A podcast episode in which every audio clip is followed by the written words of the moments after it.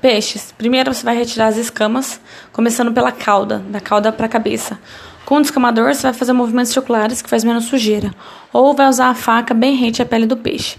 Vai retirar as barbatanas, se tiver, com faca ou tesoura.